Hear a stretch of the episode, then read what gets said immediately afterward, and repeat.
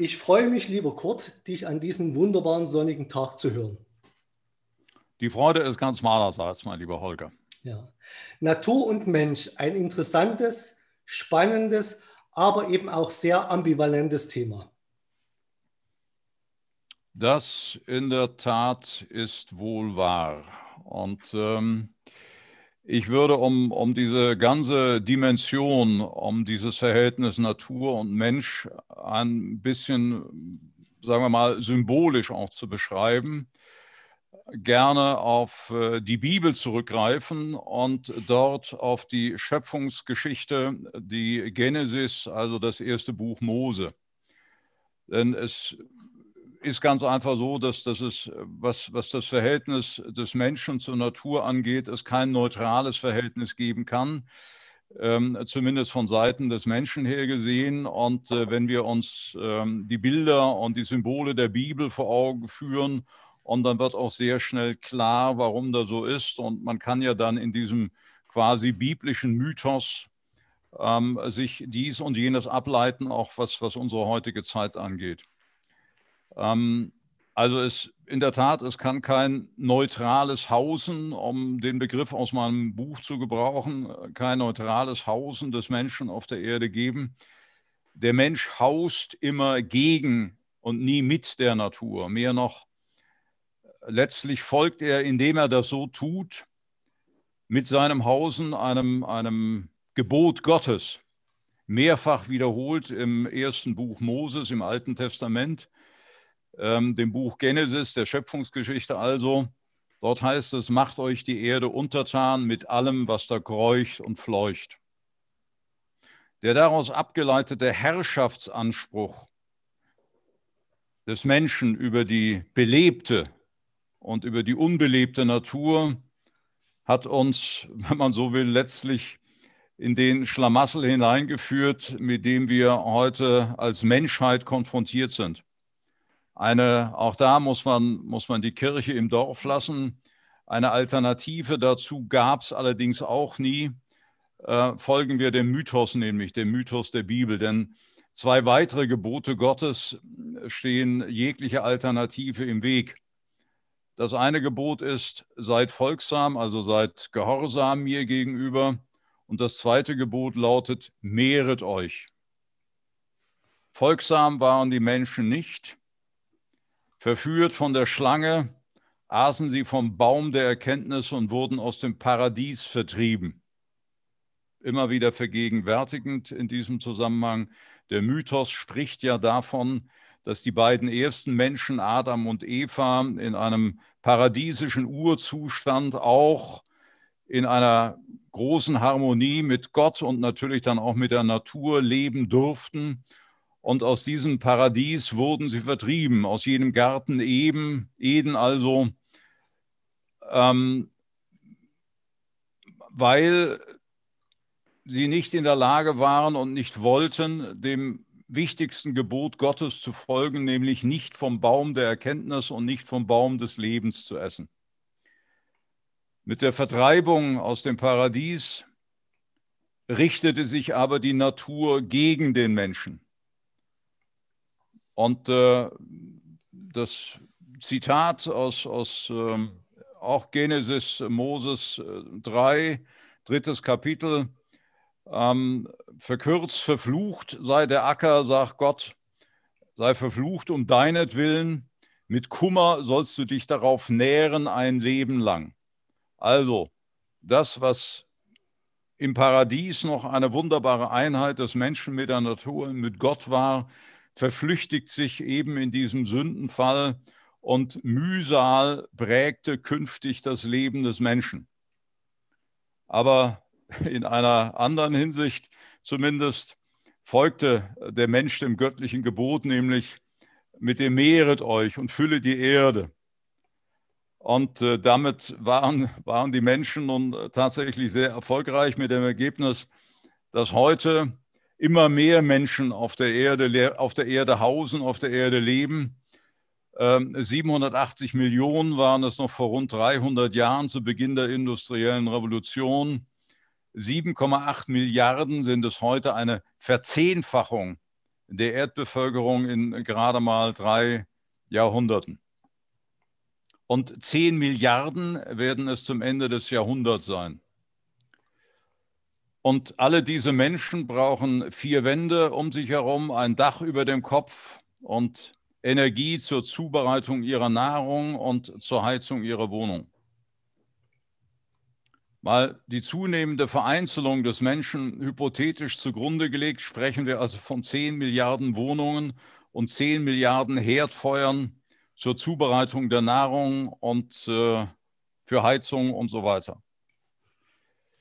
Genau. Wie kann, die, wie kann die Erde das aushalten? Das ist die Grundsatzfrage. Und die, damit verbunden natürlich auch die Frage, sind die Grenzen des Wachstums bereits erreicht, wie der, wie der Club of Rome schon in den 60er, 70er Jahren des letzten Jahrhunderts gemut, gemutmaßt hat?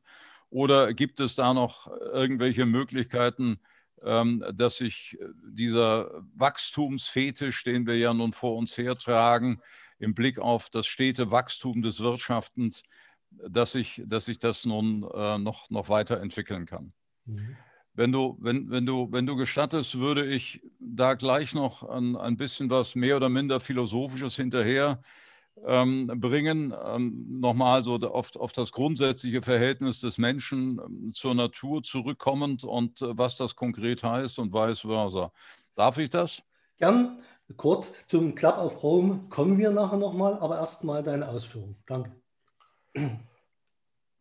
Wenn wir, wenn wir unter philosophischen Gesichtspunkten Mensch und Natur gegeneinander abwägen und ähm, das Verhältnis beschreiben wollen, auch aus diesem biblischen Mythos heraus, dann ist die Natur dadurch gekennzeichnet, dass sie aus sich selbst heraus entsteht, aus sich selbst heraus sich entwickelt und etwas ist, was vom steten Wandel geprägt ist, von einem ewigen Wandel sozusagen.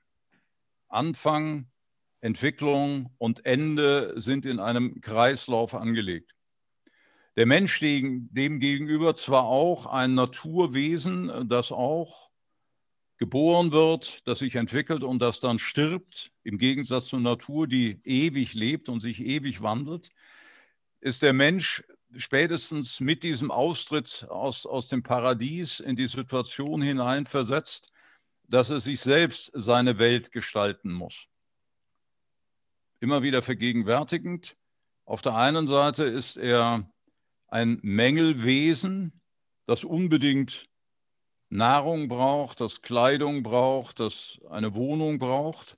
Auf der anderen Seite ist er aber auch ein Befähigungswesen, das in der Lage ist, mit Hilfe seines Intellekts, mit Hilfe oder aufgrund der Tatsache, dass er vom Baum der Erkenntnis gegessen hat, ähm, sich aus diesem Zustand heraus zu befreien und äh, tatsächlich selbst überlebensfähig wird aufgrund eigener Fähigkeiten. Und was sind diese Fähigkeiten? Diese Fähigkeiten bestehen, da, bestehen darin, dass er etwas herstellen kann. Das, was er herstellt, beansprucht Dauer.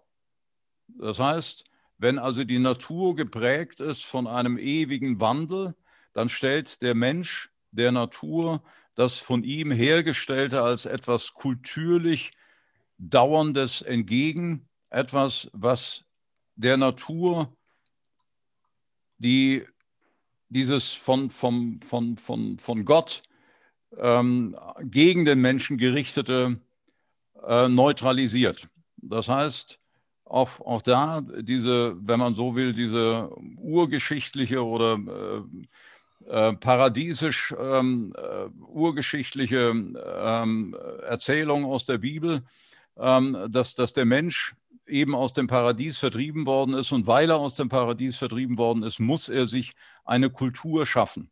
Und diese Kultur beginnt damit mit der berühmten Selbsterkenntnis. Das Erste, was, was Adam und Eva ähm, im, im, Paradies erleben, als sie vom Baum, vom Baum der Erkenntnis geges, gegessen hatten, war, die Selbsterkenntnis. Und die Selbsterkenntnis bestand darin, dass sie nackt waren und dass sie sich also eine Kleidung nun zulegen mussten und dass sie, dass sie nun plötzlich in einen, in einen Zustand der Kultur hineinversetzt wurden und dass diese, diese Kultur äh, ihnen nun ihnen die Möglichkeit gegeben hatte, der ihnen feindlich gegenübergestellten Natur auch zu widerstehen und diese feindliche Natur dann auch ihrerseits zu beherrschen oder zumindest den Anspruch zu haben, die zu beherrschen. Und dieser, dieser Gedanke, macht euch die Erde untertan und beherrscht die Natur und beherrscht die Erde, hat sich ja bis in unsere, bis in unsere Neuzeit, bis heute auch fortgesetzt, auch wenn man immer wieder versucht, das anders zu interpretieren und äh, diese, diese Herrschaft unter anderem eben damit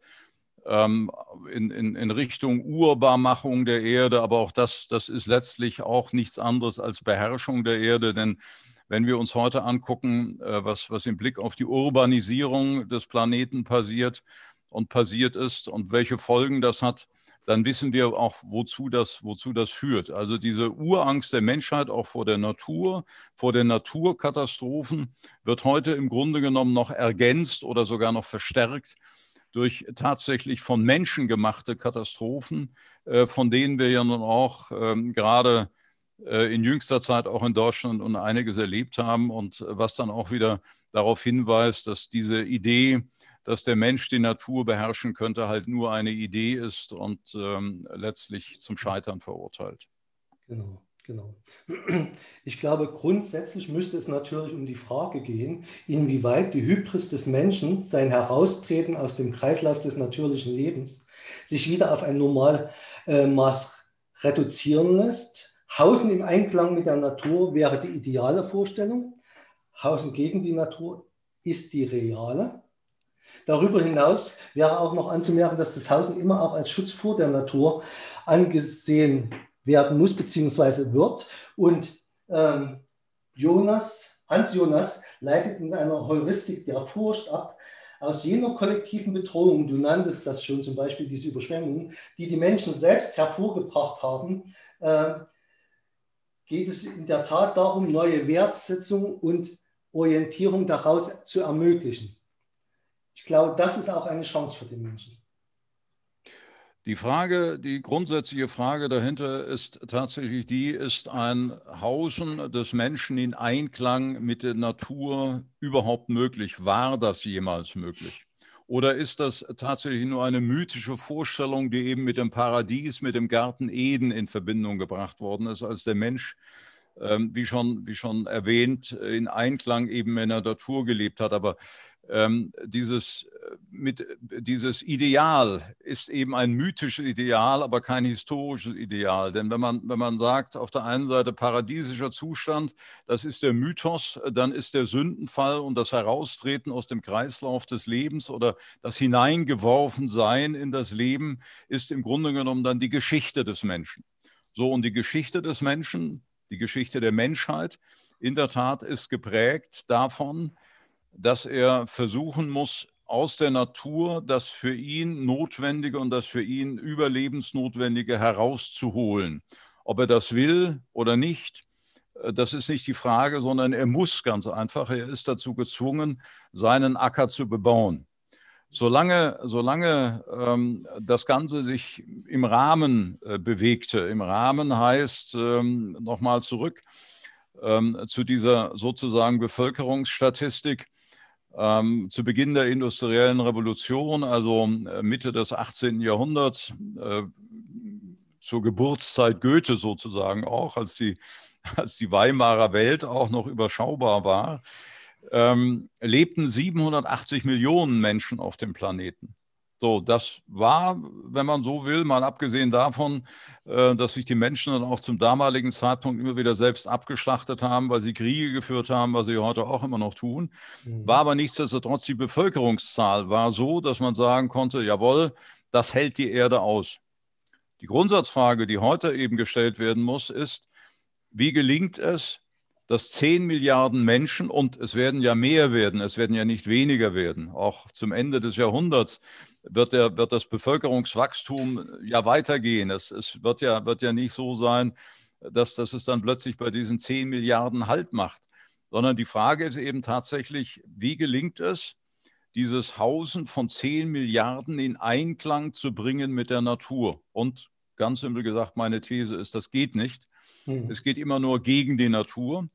Und was wir, was wir halt versuchen müssen als Menschen ist, ähm, diese, auch, auch, auch aus diesem wenn man so will, ähm, mit dem Sündenfall äh, verbundenen, aus, mit dem Sündenfall, mit dem Sündenfall verbundenen Entwicklungen kommen wir auch nicht raus.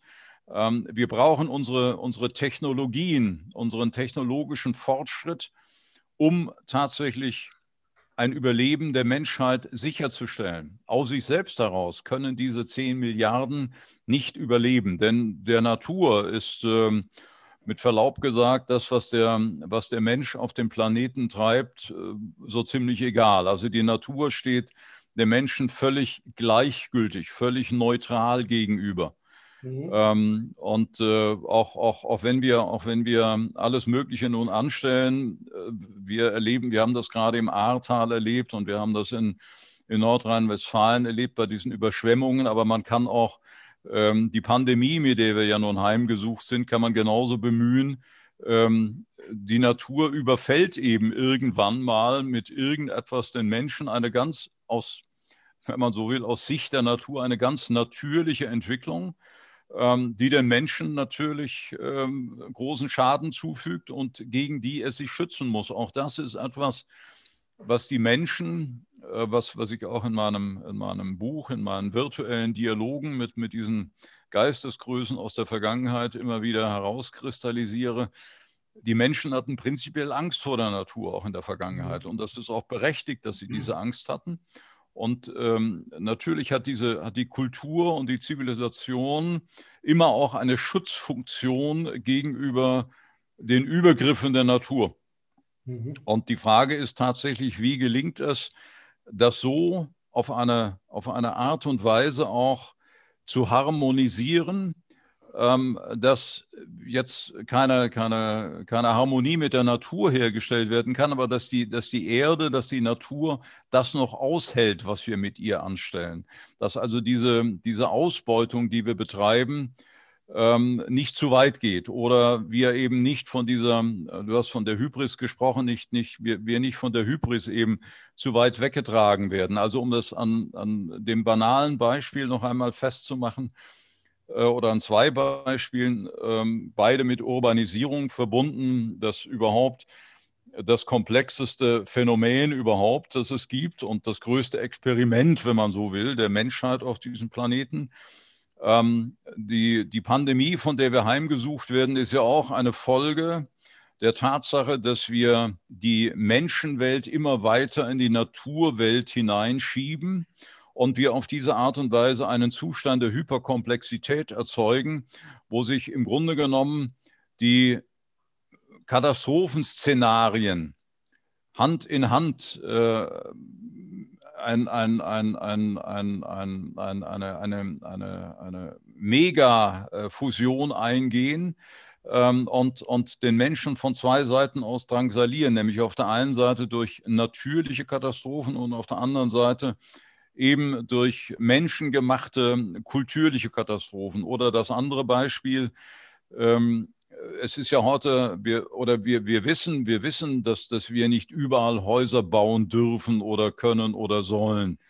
Äh, einfach, einfach deswegen, weil, die, der, weil der Flusslauf, nehmen wir die Ahr, weil der, weil der Flusslauf halt irgendwann sich, sich seinen, seinen Weg bahnt, wenn es große äh, Niederschläge gibt. Und es führt dann eben einfach zu Überschwemmungen. Wenn es ganz besonders dramatische Niederschläge gibt, dann erleben wir das, was wir jetzt gerade erlebt haben. Das mhm. heißt, die Tatsache, dass, dass, wir, dass wir die Erde zubetonieren, dass wir die Böden versiegeln, dass wir Häuser hinbauen, da wo Überschwemmungsgefährdungen sind, das ist natürlich auch der Hybris des Menschen geschuldet und der Tatsache, ähm, dass er sein Maß nicht mehr gefunden hat und sein Maß auch verloren hat äh, mhm. im, im Laufe dieser, dieser, wenn man so will, hybriden Entwicklung.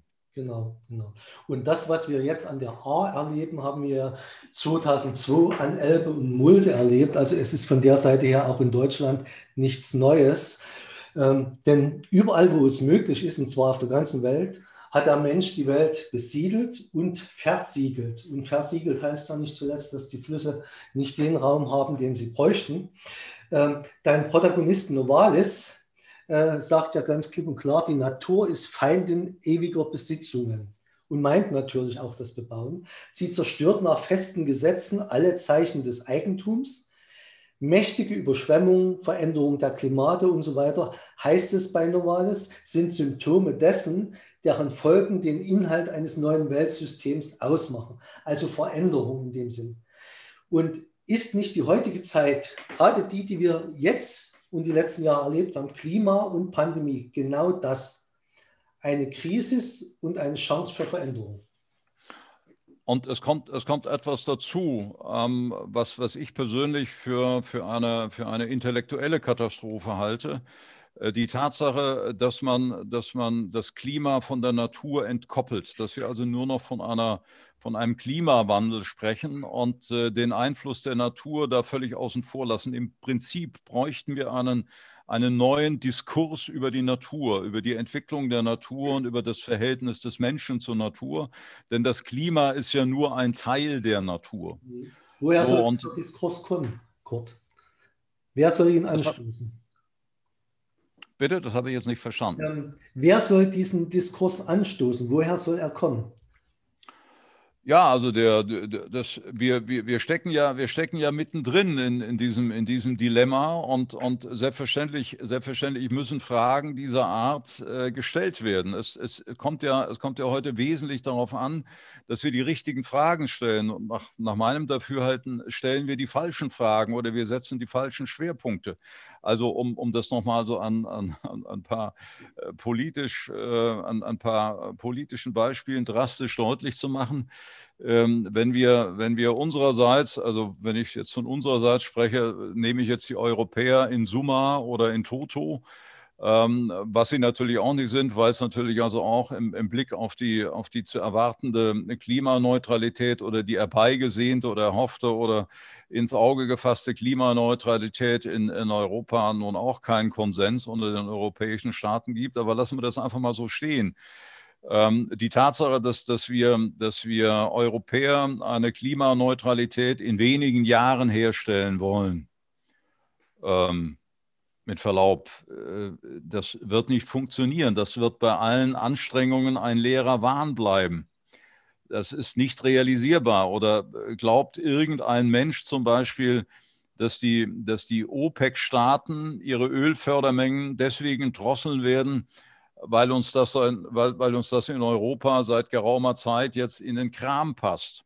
Oder dass, ähm, weil, weil wir in Deutschland jetzt die Atomkraftwerke abgeschaltet haben, was ich übrigens für richtig halte, nebenbei bemerkt, weil wir, weil wir halt immer noch die Frage äh, nach der Endlagerung von, von äh, der, des atomaren Abfalls eben äh, diese, diese Frage immer noch nicht endgültig beantwortet haben, unter anderem. Ähm, deswegen, deswegen werden die anderen Staaten um uns herum die, die Atomkraftwerke nicht abschalten. Also so diese Vorstellung, wenn Deutschland mit gutem Beispiel vorangeht, die anderen werden dann schon folgen, das ist eine, eine idealistische, eine, eine wunderbare idealistische Idee, nur sie entbehrt jeglicher Realität. Ähm, und äh, die, die Vorstellung, dass, dass wir innerhalb ganz kurzer Zeit äh, uns, uns Elektrostrom aus regenerativen ähm, Energien oder regener regenerative Energien ähm, äh, uns, uns Strom verschaffen können, ist, ist völlig, völlig illusorisch, äh, weil, weil auch da ähm, stehen dann Grundsatzfragen im Weg. Also die, die simple Frage, wie befördere ich den Strom von der Nordsee nach Mittenwald? Mhm. Also ähm, wie, wie soll das gehen? Wie, wie soll der Strom, der, der von Windkraftwerken in der Nordsee erzeugt wird, ähm, nach Mittenwald transportiert werden, ohne dass man, und jetzt kommt wieder der Punkt, und dass eben die, dann diese Abkoppelung ähm, der, der, der, des Naturdiskurses von der Klimadebatte, ohne dass man Natur, Natur zerstört. Denn wir brauchen ja eine Energieautobahn, nicht? Also die, die längst durch Deutschland geführt werden muss. Und ähm, allein, allein diese Vorstellung, ähm, wenn wir, wenn wir ähm, schon heute hingehen und was, was ja auch richtig ist, ähm, einer Salamanderpopulation oder einer Eidechsenpopulation wegen ähm, ein Baustopp ähm, bei Stuttgart 21 nun äh, deswegen äh, erzielt werden muss oder des, deswegen eingeläutet wird, um diese um diese Eidechsenpopulation, Smaragdeidechsen irgendwo anders ähm, auszusetzen. Nicht? Also alles, alles richtig, alles gut, aber man muss sich immer wieder vergegenwärtigen, wie, wie die großen Zusammenhänge sind. Und auch, auch da nochmal das, das ganz große Thema. Ähm, wir haben auch, auch unsere, vor, unsere Philosophen, Francis Bacon oder Descartes, waren ja noch alle von, von dieser Aufklärungseuphorie erfasst und von der Idee, äh, dass der Mensch natürlich der Herrscher der Welt sei und äh, dass es ihm zusteht, die Welt zu beherrschen oder die Erde sich untertan zu machen.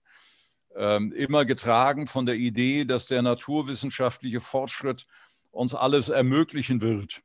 Aber auch da gilt, äh, dieser naturwissenschaftliche Fortschritt, den wir ganz ohne Frage hatten, erzeugt zwar sehr, sehr viel Wissen, aber je mehr wir wissen, umso weniger verstehen wir über die ganz großen Zusammenhänge. Und äh, wenn Sokrates vor 2500 Jahren gesagt hat, ich weiß, dass ich nichts weiß, so müsste man das heute erweitern, müsste sagen, ich weiß zwar sehr viel, aber ich verstehe die großen Zusammenhänge nicht. Also das Wissen ist angewachsen, aber über die ganz großen Zusammenhänge haben wir noch überhaupt keine Erkenntnis und vor allen Dingen, wir verstehen auch nicht, was da wirklich passiert und ähm, was, sagen wir mal so, als, als kosmische Gesamtheit dann auf den Menschen einwirkt. Mhm.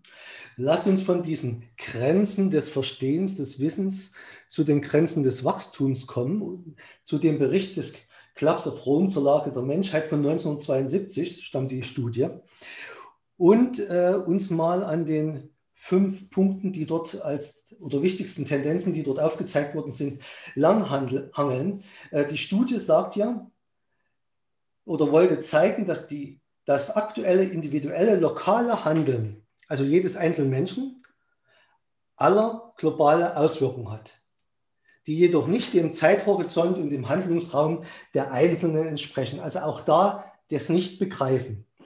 Und diese fünf Tendenzen sind Industrialisierung, Bevölkerungswachstum, dieser Punkt, den du schon angesprochen hast, mit den 10 Milliarden Unterernährung, Ausbeutung von Rohstoffreserven, Thema Nachhaltigkeit und Zerstörung von Lebensraum. Und wenn das so weitergeht, kurz zusammengefasst, es gibt ja dann noch Updates dieser Studie, wurde damals gesagt, werden die absoluten Wachstumsgrenzen auf der Erde im Laufe der nächsten 100 Jahre erreicht sein. Wenn man bedenkt, dass dieser Bericht äh, schon 50 Jahre alt ist, äh, ist es ja gar nicht mehr so lange hin, bis diese Grenzen erreicht sind. Ja, diese, diese Grenzen sind leider schon längst überschritten. Also wie wir, wie wir wissen, äh, verbrauchen ja ja, also die Menschheit insgesamt verbraucht ja viel mehr Erde, als es überhaupt Erde gibt. Und jeder einzelne Staat äh, verbraucht äh, zum jetzigen Zeitpunkt, äh, also ich, wenn, wenn ich es jetzt richtig im Kopf habe, ich glaube, allein Deutschland verbraucht zweieinhalb Erden pro Jahr, pro Erdenjahr. Mhm. Also die Grenzen des Wachstums sind schon längst überschritten. Und die Frage ist tatsächlich, wie, wie gelingt es, diese Wachstumshybris, die wir haben, wie gelingt, es, wie gelingt es, diese Wachstumshybris auszubremsen? Wir haben ja nach wie vor immer noch diese Idee, ähm, dass unsere Ökonomie unbedingt wachsen muss. Das betrifft, und das ist das Interessante an der Sache, natürlich die sehr, sehr begrenzte Ökonomie der ersten Welt. Äh, wir lassen da völlig außen vor, wie es in den Schwellenländern ausschaut und wir lassen ganz außen vor, wie es in den Drittweltländern ausschaut.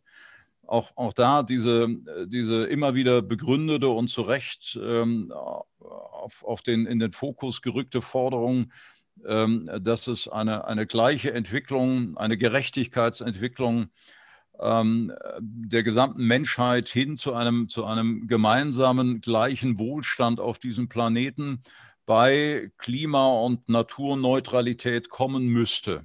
Eine zumindest, zumindest für mich völlig illusorische Vorstellung, wie das funktionieren soll und wie das funktionieren kann. Das heißt also, dieses Abgekoppeltsein auch äh, der, der Entwicklungsstufen und äh, der Entwicklungsgeschwindigkeiten auf diesem Planeten führt ganz einfach dazu, dass die, dass die Grenzen des Wachstums immer weiter verschoben werden und, und äh, wir, wenn man so will, im Bild zu bleiben, dann halt irgendwann äh, hinten runterfallen und, mhm. und ähm, die Erde eben komplett ausgebeutet haben und auch uns selbst ähm, ausgebeutet haben. Einfach deswegen, weil auch, auch das ist natürlich eine Folge äh, des wirtschaftlichen Wachstums, ähm, äh, der, der Art und Weise, wie der, wie der Homo economicus auf diesem Planeten haust, wie er die Welt urbanisiert dass es eben äh, in bestimmten Teilen dieser Welt ähm, Flüchtlingsströme gibt, einfach deswegen, weil die Menschen dort halt nicht miteinander in Frieden leben können, weil es, weil es dort unterschiedliche Gesellschaftssysteme gibt und so weiter und so fort. Und die Idee natürlich, dass, dass man das alles in einer, in einer liberalen Demokratie lösen kann, äh, wie, wir, wie wir uns ja nun vorstellen. Also dass, äh, dass dieses Thema ähm, so, so wie wir uns das in Deutschland, Europa und Amerika vorstellen, ähm, dass, dass, wir das, dass wir das demokratisch lösen können, äh, da würde ich heute noch immer noch ein großes Fragezeichen hinten dran machen. Bin mir nicht so ganz sicher, ob das wirklich gelingen wird, weil unter anderem ähm, die Chinesen äh, mit, mit, ihren, mit, ihrem, äh, mit ihrer Milliardenbevölkerung uns ja auch vorgemacht haben, ähm, wie, wie es möglich ist, auch das, auch, das, auch das Wachstum zu begrenzen, also das, das Bevölkerungswachstum zu begrenzen, indem man einfach gesagt hat, ähm, pro Person, pro Haushalt nur noch ein, pro Familie ein Kind, also die berühmte Ein-Kind-Familie. Das, das ist natürlich in einem demokratischen Staat nicht durchsetzbar. Nur man muss sich mal vorstellen, die Chinesen hätten hätten das nicht so gemacht, wie sie es gemacht hatten, äh, wir, wir, würden, wir wären heute allein in China wahrscheinlich mit zwei Milliarden Menschen schon konfrontiert. Naja, ähm, und daran merkt man auch, dass man sowohl was Europa betrifft als auch Nordamerika von einer Insel der Glückseligen sprechen kann. Die Welt ist größer, die, sie ist globaler, die Flüchtlingsströme sind das eine und die Ursachen. Nochmal zurück, der Brundtland-Bericht äh, von 1987 hat ja ähnlich wie der Club of Rome auf diese ganzen Themen hingewiesen und war dann die Basis äh, für die Rio-Konferenz. Interessant ist ja, dass man vor allen Dingen den Aspekt der Gerechtigkeit dort in den Vordergrund äh, gerückt hat. Das, was du schon gesagt hast, dass jeder Mensch das Recht hat auf nicht nur Bildung, sondern Wohnung, Gesundheit, Energie, Wasser, Nahrung, Kleidung. Wenn man das hochrechnet, du sprachst vorhin schon davon, heißt das natürlich noch viel mehr Wohnung, noch viel mehr Behausung, Zerstörung von Lebensraum, der Natur. Die Erde wird also weiter zerstört. Und der Club of Rome hat in dem Zusammenhang auch darauf hingewiesen, dass es eigentlich, wenn das Bevölkerungswachstum weiter so geht, es nur zwei Möglichkeiten gibt. Wenn es weiter ungebremst wächst, wird es irgendwann verarmen, der größte Teil der Weltbevölkerung. Und auf die Art und Weise, weil es keine Reserven mehr, Reserven mehr gibt, keine Rohstoffe mehr gibt, keine Nahrung mehr gibt, reduziert werden. Klingt jetzt nicht sehr schön. Oder was ja hier politisch auch nicht korrekt ist, du sprachst davon, eben, dass die äh, Politiker, dass die Staaten selber daran denken, eben das Bevölkerungswachstum zu stoppen und eben zum Beispiel eine Ein-Kind-Ehe oder andere Sachen äh, ja, in den Vordergrund zu rücken, um eben die Erde nicht weiter übervölkern zu lassen, sondern dass es ein, eine rückwärtige Tendenz gibt, die uns auch die Chance gibt, dann äh, die Rohstoff, die Reserven wieder aufzubauen. Und da sind wir dann beim Thema Nachhaltigkeit. Wie kann man die Rohstoffe, die jetzt schon genutzt werden, dann in einen Kreislauf bringen, um sie wieder und wieder zu nutzen?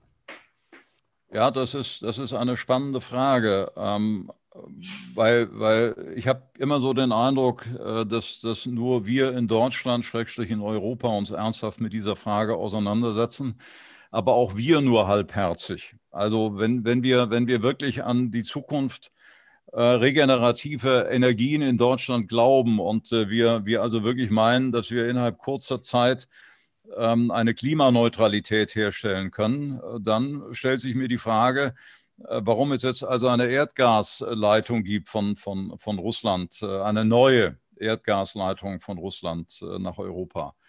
Ähm, wozu brauchen wir das dann? Ist doch völlig überflüssig.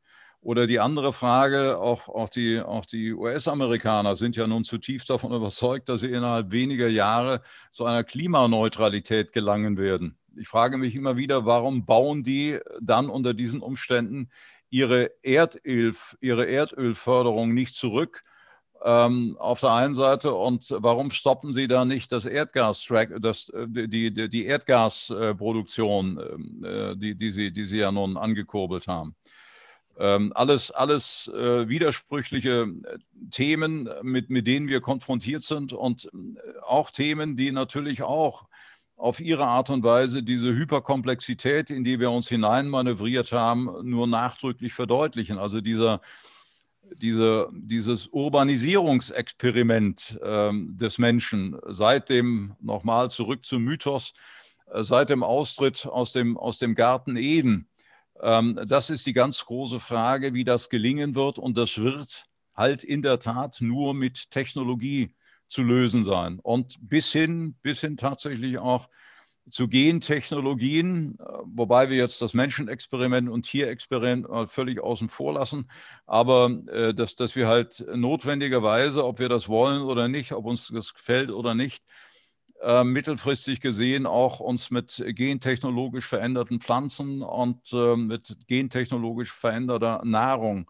auseinandersetzen müssen. Immer noch besser als das, was wir jetzt erleben, nämlich dass äh, wir irgendwann ähm, Plastik äh, zu futtern kriegen, wenn wir, wenn wir Fische auf dem Tisch haben. Mhm. Äh, weil, mhm. weil, weil die, die, die, äh, die Vermüllung der Ozeane eben unter anderem dazu führt, äh, dass die Tiere äh, den, den, Plastikmüll fressen und dieser Plastikmüll landet dann eben halt via, via Fisch dann auch wieder in unserem eigenen Magen.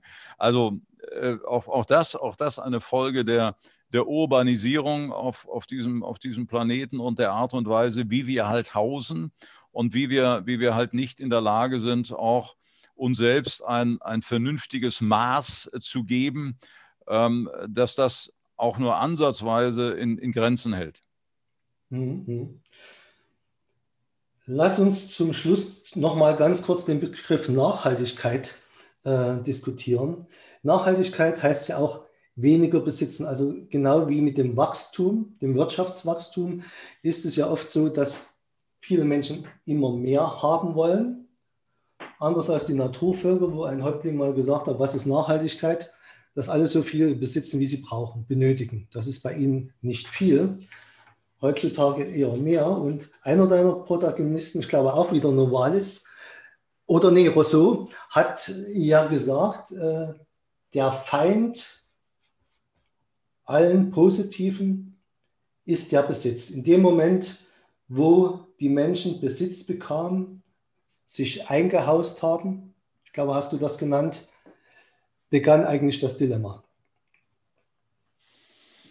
Das Dilemma wird, fürchte ich, leider, leider nicht zu lösen sein. Einfach deswegen, weil man sich immer wieder vergegenwärtigen muss, wenn man, wenn man den Egoismus des Menschen eindämmen möchte und dann braucht man einen verbindlichen Vertrag unter allen Menschen, der das Einkommen, um es mal ganz simpel zu sagen, der das Einkommen und die Besitztümer regelt und das weltweit. Ähm, wir, wir, wir, erleben ja, wir erleben ja nun auch, auch das, muss man sich immer wieder vor Augen führen. Äh, wir, wir leben ja nicht in einer friedlichen Welt. Nicht? Also es werden auch auf diesem Planeten momentan noch unsäglich viele Kriege geführt. Äh, Menschen kämpfen gegen Menschen, Menschen bringen einander um. Äh, aus welchen Gründen auch immer, das müssen wir jetzt gar nicht untersuchen. Also dieser, dieses Stück, das da aufgef aufgeführt wird seit, seit Thomas Hobbes, ähm, dem, dem, Bellum Omnium contra Omnes, also der Krieg aller gegen alle, ähm, wird ja unter anderem deswegen geführt, weil die Menschen immer mehr haben wollen und sich nicht mit ihrem Sein, mit ihrer Existenz begnügen. Und äh, wenn, man, wenn man das regeln will, braucht man Verträge. Und ähm, wenn, man, wenn man Verträge hat, dann müssen die Verträge eingehalten werden. Und es braucht eine Instanz, ähm, um, um, diese, um die Einhaltung der Verträge auch zu gewährleisten. Und nun muss man sich einfach mal eine, eine weltweite Institution, nehmen wir mal die UNO, sich vorstellen, die ausgestattet ist mit, wie jeder Staat, der ja nun definiert ist, über den Besitz der Gewaltmittel ähm, der, der den absoluten Anspruch darauf hat, alle, alle Gewaltmittel einzusetzen, um die Einhaltung dieser Verträge zu garantieren. Ähm, wo bleibt die Freiheit des Einzelnen unter diesen Umständen und wo bliebe unter diesen Gesichtspunkten noch irgendwo eine, eine Art von Fluchtpunkt, äh, wo der Mensch äh, sich hinbewegen könnte, der sich mit äh, dieser Regelung in Anführungszeichen, mit diesem Absolutismus mhm. nicht einverstanden erklären könnte. Also auch das eine, ein, ein Dilemma, in das wir uns hineinmanövriert haben und wo ich zum gegenwärtigen Zeitpunkt noch nicht sehe, wie das Ganze enden kann. Mhm. Fakt ist aber, und, und auch da nochmal darauf zurückkommend, ähm, es wird kein Weg daran vorbeiführen, dass wir dieses Experiment des Hausens, dieses so nicht anders gewordenen Hausens, als Urbanisierung des Planeten weiterführen und versuchen müssen, diese Urbanisierung in Bahnen zu lenken, sodass das Ganze friedlich über die Bühne gehen kann und wir tatsächlich diesem Ideal auch diesem Gerechtigkeitsideal näher kommen können. Einen Ausweg sehe ich sonst nicht. Vielen Dank, Kurt. Das würde ich gern als Schlusswort äh, nehmen. Vielleicht kommen wir in einem unserer anderen nächsten Gesprächen noch dazu, vielleicht einen Ansatz zu finden, wie man den gordischen Knoten vielleicht zumindest anritzen kann. Ja, vielen Dank für das interessante Gespräch und ich freue mich schon auf das nächste Mal. Die Freude ist ganz meinerseits und äh, bis bald. Bis bald.